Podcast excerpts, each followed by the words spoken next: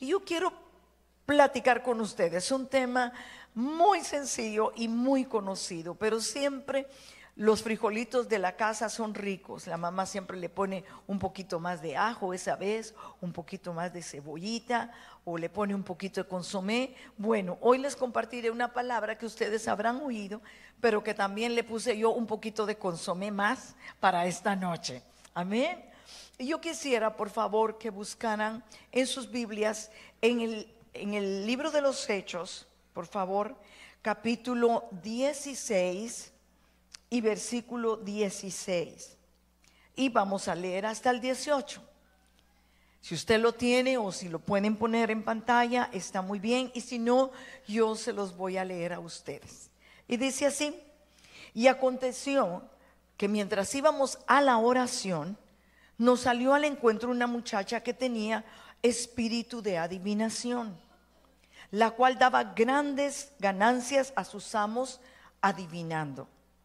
Esta, siguiendo a Pablo y a nosotros, daba voces diciendo, estos hombres son siervos del Dios Altísimo, quienes os anuncian el camino de salvación. Y esto lo hacía por muchos días, mas desagradando a Pablo, éste se volvió y le dijo al Espíritu, te mando en el nombre de Jesucristo que salgas de ella, y salió en aquella misma hora. Y me gustaría también leer el versículo 22 al 24 del mismo capítulo de Hechos. Dice, y se agolpó el pueblo contra ellos y los magistrados, rasgándole las ropas, ordenaron azotarles con varas. Después de haberles azotado mucho, los echaron en la cárcel, mandando al carcelero a que les guardase con seguridad, el cual recibiendo este mandato, los metió en el calabozo de más adentro y les aseguró los pies en el cepo. Y lo voy a dejar hasta ahí por un momento. En este pasaje o en los dos pasajes que leí, seguramente que ustedes están familiarizados. Cuando yo era niña y recibía clases de niños bíblica, en ese entonces, miren, los jóvenes ahora, todo es internet. Hoy miran en el teléfono, hoy les ponemos en la pantalla. Eh, cualquier lugar pueden ver la tecnología avanzada enseñándoles cosas. Pero déjenme explicarle en mi época cómo se le daba clases de niños a los niños. Bueno, eran unas figuras pintadas así en, en una imprenta y en la parte de atrás traían una felpita se tenían que recordar y la maestra, Ruby me está sentando con su carita, entonces la maestra tenía algo que se llamaba franelógrafo, era un cartón forrado de franela y entonces íbamos narrando la clase o mi maestra la narraba y pegaba a Pablo y entonces decía la maestra, y cuando Pablo fue azotado y fue llevado al calabozo, entonces quitábamos a Pablo y poníamos a Pablo ya cuando estaba encarcelado y cuando tenía los cepos puestos. Y cuando hablábamos que, o nos hablaban que le habían latillado la espalda, entonces ya poníamos otra figura donde estaba Pablo con manchitas rojas que significaba sangre. Pero a pesar de que era tan eh, primaria, la forma que nos enseñaban, esas lecciones marcaron mi vida, porque me enseñaron no solo a aprender. Me recuerdo que cuando yo acepté a Jesús voluntariamente a los siete años, al día siguiente yo empecé a cortar figuritas de cartón. Pero como no tenía esa felpita de lujo en ese entonces, mi papá me compró lija, o sea, ese papel que le llaman acá sandpaper y les pegábamos eso atrás para poder pegar las figuras en el franelógrafo. O sea que cuando yo cumplí siete años, yo me sentía una maestra de niños y yo daba esas lecciones. Pero siempre cuando leo nuestros pasajes, hermano, yo recuerdo lo que yo aprendí de lo que vivía el apóstol Pablo, de lo que vivió Silas a la par de él. Y en este pasaje de Hechos nos está diciendo que la presencia de Dios para el apóstol Pablo era lo más preciado, era lo que más cuidaba y lo que más anhelaba. Ahora, cuando nosotros buscamos de la presencia de Dios, que no nos extrañe que en medio de buscar, y yo no quiero poner en tu corazón el sentimiento de temor y que me puedas decir, entonces yo no busco a Dios porque me va a venir la batalla. Pero cuando Pablo dice aquí que iban a orar, diga conmigo, iban a orar. Cuando buscaban el tiempo de comunión con Dios, entonces venía el ataque. Las personas pueden ser atacadas en su carácter, pueden ser atacadas en ciertas áreas afectadas como, perdonen, como el robar, como el maldecir, como el robarle a su amigo. Y el enemigo ataca eso, usa esas circunstancias para debilitar al cristiano. Pero hay algo que el enemigo trata a toda costa de dañar, de limitar, de detener, de frenar en la vida de un creyente, es una vida de oración. Porque la oración es como la sábila que sostiene una planta o es como la sábila, no sábila, como, como el, el líquido que corre en nuestra espalda para que no nos decaigamos y nuestros huesos se puedan debilitar. Así que la oración, mi hermano, es tan fuerte, la necesidad que tan fuerte es el ataque del enemigo. Pablo está predicando el Evangelio y está hablando de orar cuando se aparece un personaje de la nada a gritarles aquellas cosas que tal vez nadie sabía. ¿Qué gritaba esta mujer según lo que leímos? Ella gritaba, Él es hijo o ellos son hijos del Dios Altísimo, a ellos óiganlos. Cualquiera hubiera dicho qué buen mensaje, esa señora está ayudando a que yo predique mejor. Y Pablo la ignoró por un momento, pero al final de todo se da cuenta que lo que había dentro de aquella mujer era un espíritu inmundo que estaba siendo uso de aquella mujer para detener el proceso de comunión con Dios y del poder que Pablo tenía para actuar predicando el Evangelio. Dice, aquella misma noche, orando Pablo y Silas, estaban en el calabozo, pero ¿qué hacían ellos? Ellos oraban y cantaban salmos. Yo quisiera preguntar, sin esperar una respuesta tuya, ¿qué pasa cuando vienen las batallas? El domingo del encuentro yo predicaba algo de los azotes de Pablo y todo eso. Pero ¿qué pasa cuando vienen las luchas a nuestra vida? Generalmente nuestra debilidad humana empieza a pensar, ¿por qué me sucede esto a mí? ¿Por qué en este momento cuando menos preparado estoy? El apóstol Pablo no tomó ningún momento un comentario de esta manera. La clave de ello fue porque su corazón se mantenía en comunión. Cuando uno empieza a orar, empieza a tomar autoridad.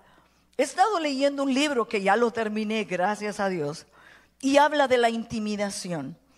Y este libro a mí me abrió mucho mis ojos, porque empecé a comprender que la intimidación de un cristiano no reside en los traumas del pasado, no reside solamente en los temores de las experiencias vividas.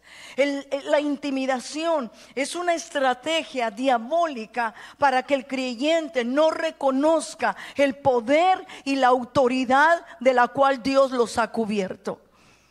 Así que puedo ver en mi imagen bíblica, yo puedo ver a un Elías intimidado por Jezabel, acobardado por Jezabel, pero en el tiempo del enebro, cuando habla con lo que Dios envía, un mensajero, las fuerzas de Elías son transformadas. Diga conmigo, gloria a Dios. Porque cuando una persona entra en la intimidad con Dios, las cosas cambian. Yo le decía a una hermana esta tarde, ella me va a entender. Yo le decía, cuando una persona tiene una vida de oración, es inmediata la forma en que tú lo puedes ver. El corazón de la persona es diferente. No tiene que decirme, pastora, he orado toda la semana, he estado este día en oración, o mi vida es una vida de oración constante. La Biblia dice, por sus frutos los conoceréis. Y cuando una persona ora, hay un espíritu de paz en el corazón de esa persona. Cuando esa persona ora, hay sabiduría para poderse dirigir y para tomar decisiones. Cuando esa persona ahora tiene una intimidad tan profunda con Dios que aunque esté en medio de la lucha y de la prueba, cantan salmos y alabanzas como lo hacía Pablo. Amén. En momentos de lucha y de prueba puede decir como el coro que aprendimos de niño, vengo inspirada con los niños de antes. En las luchas y en las pruebas, a ver, dígalo recio, la iglesia sigue caminando. En el tiempo antiguo no habían cristianos que se detuvieran. Leí un libro y se lo eh, mandé a pedir a alguno de los líderes de 12 que se llama Torturados por Cristo. Y a mí me apasionaba leer ese libro, lo leí como tres veces. Cómo los cristianos en Hungría pudieron mantenerse fieles a pesar de las torturas, a pesar de la crisis que se vivía allá. ¿Cómo podían mantenerse firmes sirviendo al Señor? Recuerdo que uno de ellos, uno de esos testimonios, comparte y dice, yo estaba a punto de ser, de ser esposa y casarme. Pero esa mujercita, esa joven, era maestra de escuela dominical. Y el día de su boda, el gobierno esperó ese momento y entraron al lugar de la ceremonia le pusieron las esposas, la llevaron a la cárcel y nunca más volvió a ver a su novio. Y cuando a ella la llevaban, dijo, estas son las esposas que se convierten en el anillo de boda y compromiso para yo ir a servir a mi rey. Y no la llevaron solo a la cárcel. En ese entonces eran torturas, era persecución, era muerte, eran abusos. Nadie puede aguantar algo así si no está revestido de oración. Por eso el Señor dijo, velad y orad para que no entréis en tentación. La oración es tu salvoconducto para mantenerte firme. No es lo mismo pedir que alguien esté orando por ti que doblar tus rodillas y entrar en la presencia de Dios. ¿Sabes cómo siento yo cuando piden oración por algo? No, no me refiero a que esté mal que pidas oración en ningún momento. Pero puede darse el momento en que alguien dice, puedes orar por mí y esa persona no ora. ¿Sabes cómo siento? Es como cuando se toman un cafecito prehecho, así mal, mal, mal, mal hecho que llevar el proceso completo. La oración es la que te sostiene para mantenerte firme. La oración es la que marca tu vida. La oración es la que marca tu ministerio. La oración marca tu gozo. La, la oración marca tu fe, marca tu libertad, marca los milagros que empiezas a ver. La oración es la que te comunica con Dios y te hace una persona libre para la gloria de su nombre. De veras, dale un aplauso al Señor si lo sientes. Jamás Pablo habló una voz de derrota. Jamás se confesó a sí mismo diciendo, no puedo más. Él deseaba, a pesar de sus luchas, mantenerse firme. Moisés buscó en el secreto a Dios y cuando él estaba en aquel lugar que ni siquiera tenía algo personal con Dios, escucha a hablar de la zarza. Y la zarza se oye hablar diciéndole, Moisés, Moisés. ¿Cómo Moisés pudo oírlo? Porque Moisés estaba abierto su oído a escuchar la voz de Dios. Hay una mujer que yo admiro tanto y que ella ya no está en esta tierra, pero la sigo admirando igual. Y es Catherine Kuhlman.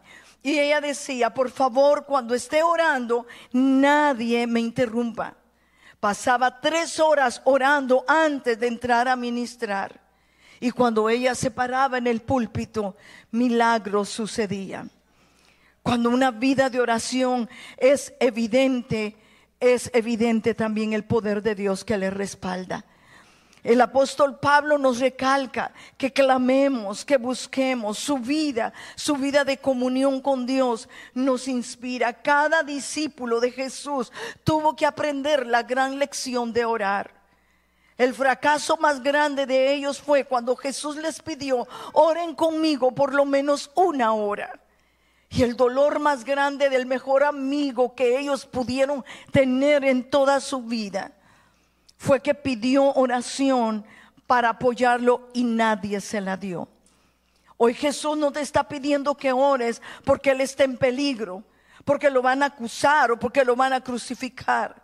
No, Él pide que estemos en oración porque hay multitudes de vidas que aún perecen sin vida y sin esperanza. Y es su cuerpo, la iglesia, la que está padeciendo, no esta iglesia, la iglesia que está afuera, que todavía no conoce del Señor.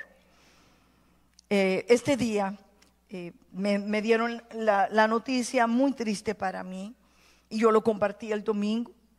Tenía una prima mucho más joven que yo, hermanita de mí, eh, pues muy paralela a mi hermanita menor.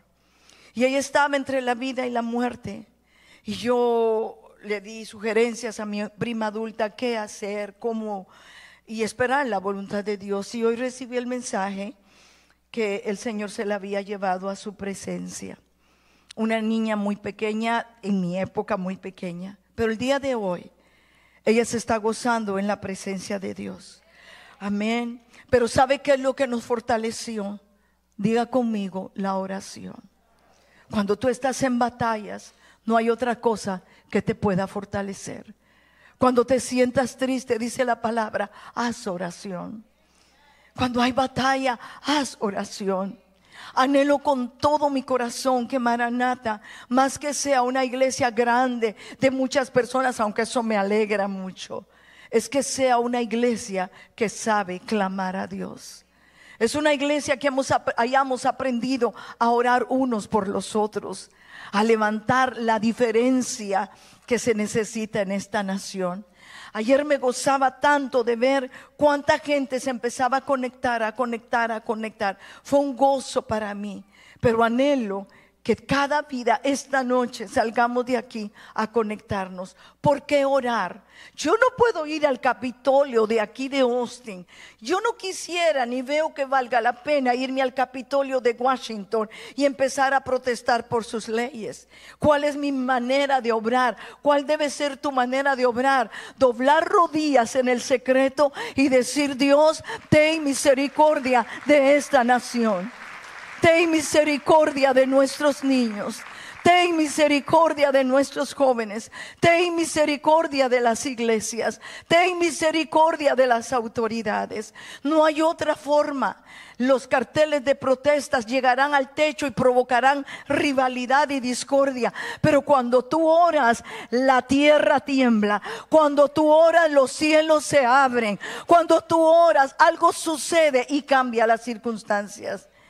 Por eso es tan importante que nosotros oremos y que le pidamos al Señor su fortaleza.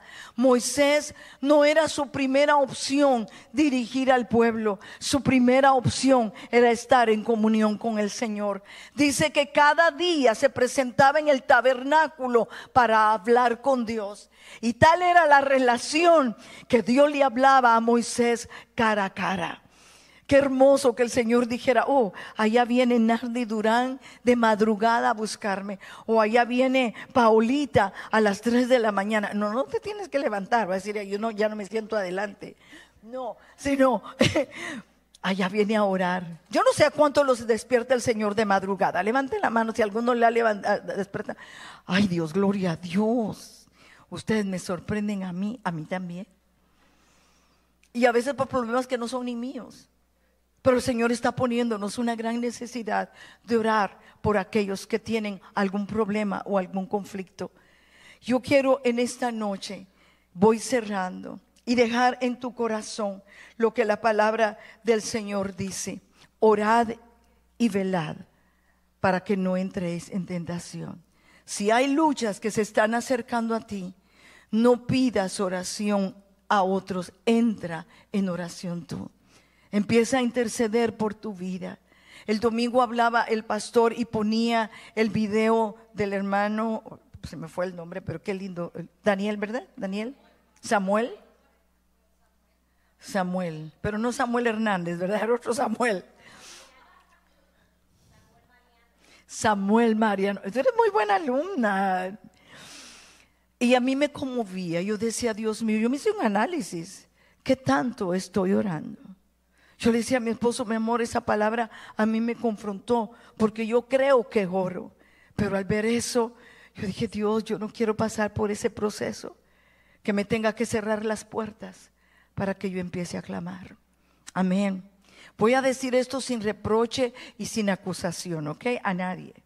Pero ¿cuántas veces hemos orado para que Dios le abra papeles, le dé papeles a mucha gente y Dios se los da? Y cuando tienen papeles, lo que menos hacen es venir a la iglesia. Y lo que menos hacen es orar. Que oren allá en Maranata porque yo tengo papeles y yo me quiero ir a pasear. Y no es malo que paseen, no es malo que vayan a su nación. Y a mí cuando me dieron mis papeles, uy, yo estaba brincando que quería ver cuando me iba a Guatemala. Pero la verdad, Dios te da esas bendiciones para que los sigas buscando y los sigas honrando. Amén. ¿Cuántas veces he orado por gente que quería bebés y Dios les ha dado bebés? Y después los bebés se vuelven el estorbo para que vengan a buscar al Señor. En una ocasión le decía a mi hija, yo no sé si hice mal en orar por tu bebé, porque Dios te lo dio y ahora tu bebé es el estorbo para que tú le busques al Señor. Yo te dejo esto en tu corazón. Dios abre puertas para que nosotros podamos orar para que oremos. Yo te espero esta noche para que juntos entremos en oración. Le pidamos a Dios misericordia para que Dios toque a nuestros niños. ¿Cuántos tienen niños? Levante su manita. ¿Cuántos estuvieron en la noche de ayer conectados? Oh, a mí, la mayoría. Estaba, no lo voy a decir aquí porque voy a invertir mucho tiempo, pero se está propagando una cosa tan terrible dentro de las películas y las redes sociales en contra de los principios bíblicos. Y yo les pido, mis hermanos, seamos bendecidos en orar. Hace muchos años, y yo lo compartí, eso sí, ayer, vinieron varios hermanos, vino un profeta, lo invitaron, llegaron a la iglesia, y este profeta decía muchas cosas contra Disneylandia y todo lo que decían. Y que, bueno, eh, la Blancanieves, que habla del gato que se llama Lucifer, eso es malo. Y también que aparecían los siete enanos y la Blancanieves. Y que los enanos tenían características meras rarosas, así todas eh, chuequitas, como el gruñón, el perezoso. No tenían aquel, el niño feliz o el enanito positivo para trabajar, no, todo era así. Y entonces nos empezaron a presentar todas las características de las caricaturas que tenía Disney. Algunos hermanos tomaron la decisión y les quitaron los videos a sus hijos. Otros optaron por decir, no, no creo que eso le afecte a mis hijos. Yo les decía ayer, si tan solo hubiéramos comprendido el valor de la oración, si tan solo hubiéramos estado en ese tiempo alertas, que aunque es bueno quitar los videos que no son correctos, hubiéramos tomado y doblado nuestras rodillas para pedir misericordia por las nuevas generaciones. ¿Tú sabes lo que está proyectando ahora Disneylandia? ¿Tú sabes las películas que están lanzando para que nuestros hijos sean confundidos? Tú sabes lo que están poniendo en las diferentes redes televisivas para cambiar la identidad y los valores de nuestros hijos. Tú sabes que dentro de la misma escuela hay un acoso terrible, no solamente si son cristianos o no, acosos raciales, acosos económicos y culturales.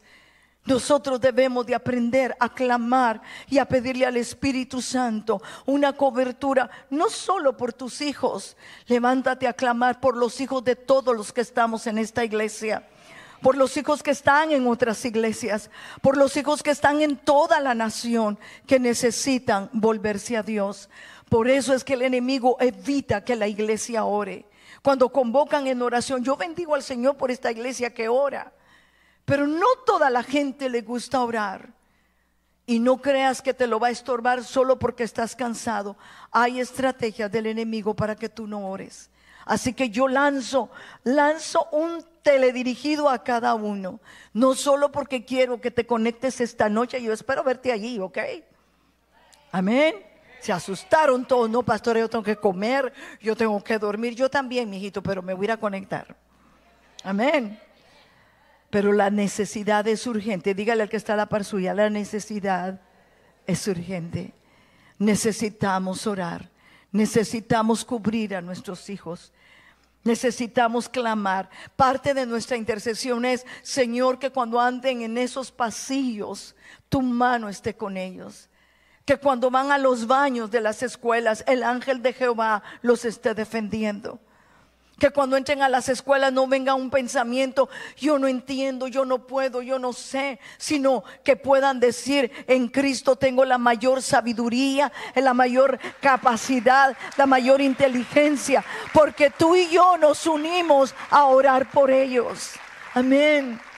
Porque hay un pueblo que los cubre que cuando hay alguien que diga, oh, yo voy a ir a asustar a esa escuela de que hay alguien armado. No, porque está puesto el sello de la sangre de Jesús en cada escuela. Porque hay una iglesia que sabe orar y sabe levantar sus manos en alto para cubrirlos.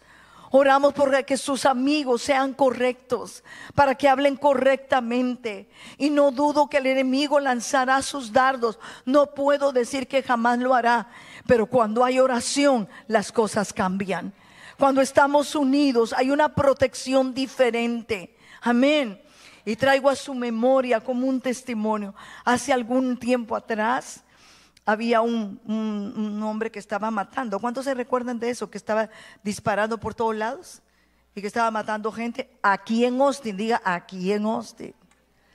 Y estaba por todos lados y trataban de buscarlo y trataban de buscarlo y trataban de buscarlo y no lo hallaban. ¿Se acuerdan de eso, hermano Pedro? ¿Se acuerdan?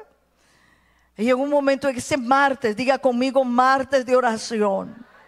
El Espíritu Santo tocó el corazón de mi esposo y dijo, pónganse de pie y vamos a orar. Que esta misma noche se encuentre ese hombre y pare de destruir. Toda la gente estaba atemorizada.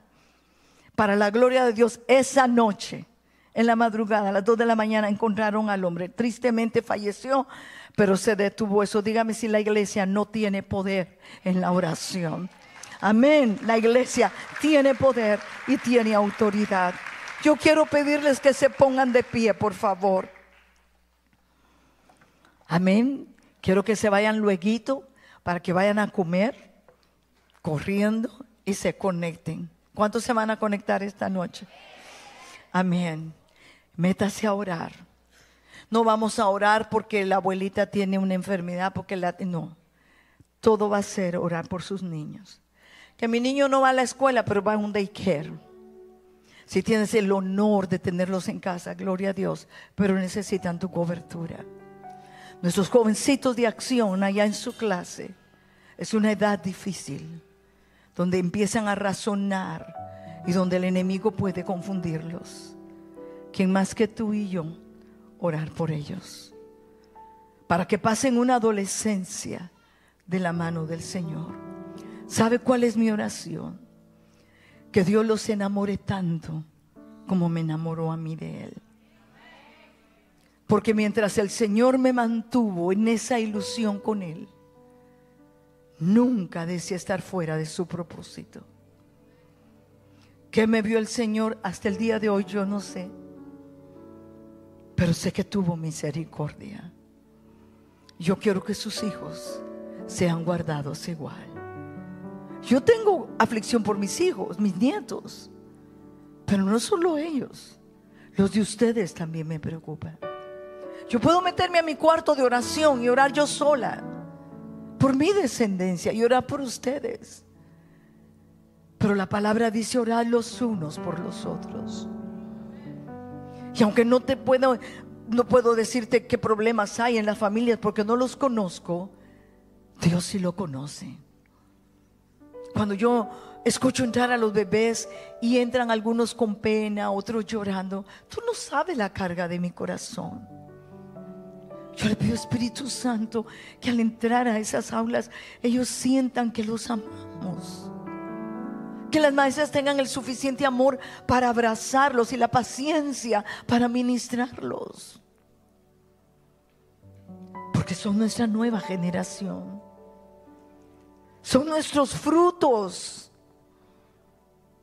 Y así como lo hizo con, con, Faraón y lo hizo con Herodes, no creas que ahorita no hay Herodes. Claro que hay Herodes. Queriendo acabar con las nuevas generaciones. Poniendo tantas cosas que deforman su mente. ¿Quiénes van a hacer la diferencia? Solamente el Señor a través de una iglesia que sabe clamar. Cuando tus hijos se vayan a la escuela, decía el pastor César, a mí me tocó mucho eso. Él dijo, yo todos los días aplico la sangre de Jesús alrededor de mis generaciones, de mis líderes, de mis discípulos. Porque la sangre de Jesús, decía él, es el doble blindaje, y yo lo creo, de protección para ellos. Y él decía, cuando reprende el espíritu de Bar Jesús, que estará atado por un poco de tiempo, yo decía, pastor, ¿cuánto tiempo es ese tiempo? Y en un mensaje dijo él, yo he pensado, decía, que es el proceso de 24 horas. Tómelo usted así, como que la protección que usted lanzó es para 24 horas, porque cada día debemos de orar cubriéndolos a ellos. No diga hoy que cumplió años, voy a orar por él y después hasta el otro año, no. Diga conmigo, cada día. Y si tú no tienes hijos, hazme favor, ayúdame a orar por todos los niños de esta iglesia, por todos los niños de esta ciudad por todos los niños de esta nación y aún de los países de origen. Así que cuando salgas de acá, no lleves un sentimiento de culpa, porque ese no es el sentido del mensaje, pero se lleva un espíritu consciente de que Dios confía en que tú y yo seremos intercesores, que tú y yo guardaremos esas nuevas generaciones no te está pidiendo dinero, no te está solo te está pidiendo velad y orad. Es todo lo que pide. Y no creas que es un deleite para mí orar todo el tiempo. Yo a veces tengo batallas y estoy orando y me cuesta entrar a ese momento hermoso de la oración. Y ahí yo puedo ver cómo el enemigo quiere detener lo único que mantiene viva nuestra relación con Dios. Así que hoy, desde este día, cubre a tu familia con la sangre de Jesús. Y la gente que me oye orar, y a mí hay gente que me llama a veces hasta, pastora, voy a salir de viaje. Ok, vamos a orar, que Dios te guarde en tu viaje, que Dios te acompañe, que Dios te bendiga. Y empiezo la, la oración general. A veces oro menos por lo que me piden y más por lo que yo creo que debo de orar. Y Señor, empiezo a orar. Oro por el pastor, oro por mi vida, oro por mis hijos, oro por mis nietos, oro por mis 12, por mis 144. Oro por cada célula, oro por cada territorio. Oro por las familias de Maranata, por los hijos de Maranata. Oro por el lugar de encuentro, por este lugar. Y aplico la sangre de Jesús, como lo hicieron los israelitas en Egipto, en todas las casas de nuestros hermanos en nuestra iglesia. Cuando tú estés así orando, acuérdate de esto. Porque en la oración miraremos una gran diferencia. Amén. Hacemos ese propósito. Tal vez alguien diga, ¿será que Dios me oye? Haz la prueba. Haz la prueba. Y vas a ver que Dios oye nuestro clamor. Amén.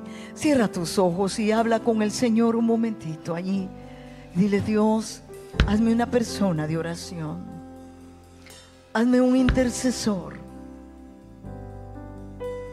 Sé sincero, porque a él no lo necesitas impresionar. Dile, Señor, no me gusta orar. Señor, me cansa orar. Pero hoy empezaré a hacerlo, aunque sea un minuto, dos minutos, tres minutos. Yo voy a orar. Es lo primero, pídele que Él te dé esa gracia para orar. Eso es una gracia de Dios. Dile, Señor, hazme un intercesor. Si algo anhelo en mi vida, dile, Señor, es aprender a orar. Toca mi corazón, llévame a otro nivel para conocerte más. En el nombre de Jesús. Y mientras usted ora, yo quiero preguntar si hay alguien que nunca le ha abierto su corazón a Jesús, pero que anhela hacerlo esta noche. O alguien que Tal vez necesita reconciliarse con Él. En este momento, ahí donde está, puede levantar su mano como una señal de que quiere abrir su corazón a Jesús. Tal vez la palabra no fue evangelística, fue de oración. Pero Dios sabe cómo le habla a una persona. Y si hay alguien que quiere abrir su corazón a Jesús, hágalo ahora para que Dios haga la obra, haga el milagro, entre a la familia, entre al corazón, entre a los niños, entre en el trabajo donde quiera que lo necesites. Si hay alguien que quiere hacerlo, levante su mano ahí donde está. Por favor, yo, yo sé que Dios está tocando vidas. Si hay alguien cerca y de mis líderes, estén pendientes por si hay alguna persona que levanta su mano como una señal de que quiere abrir su corazón a Jesús. Si hay, hay alguien, levante su mano pronto para poder orar por ustedes. Voy a dejar unos minutitos porque no puedo tardarme por la oración. Amén. Lo voy a dejar acá. ¿Cuántos anhelan tener esa necesidad de orar?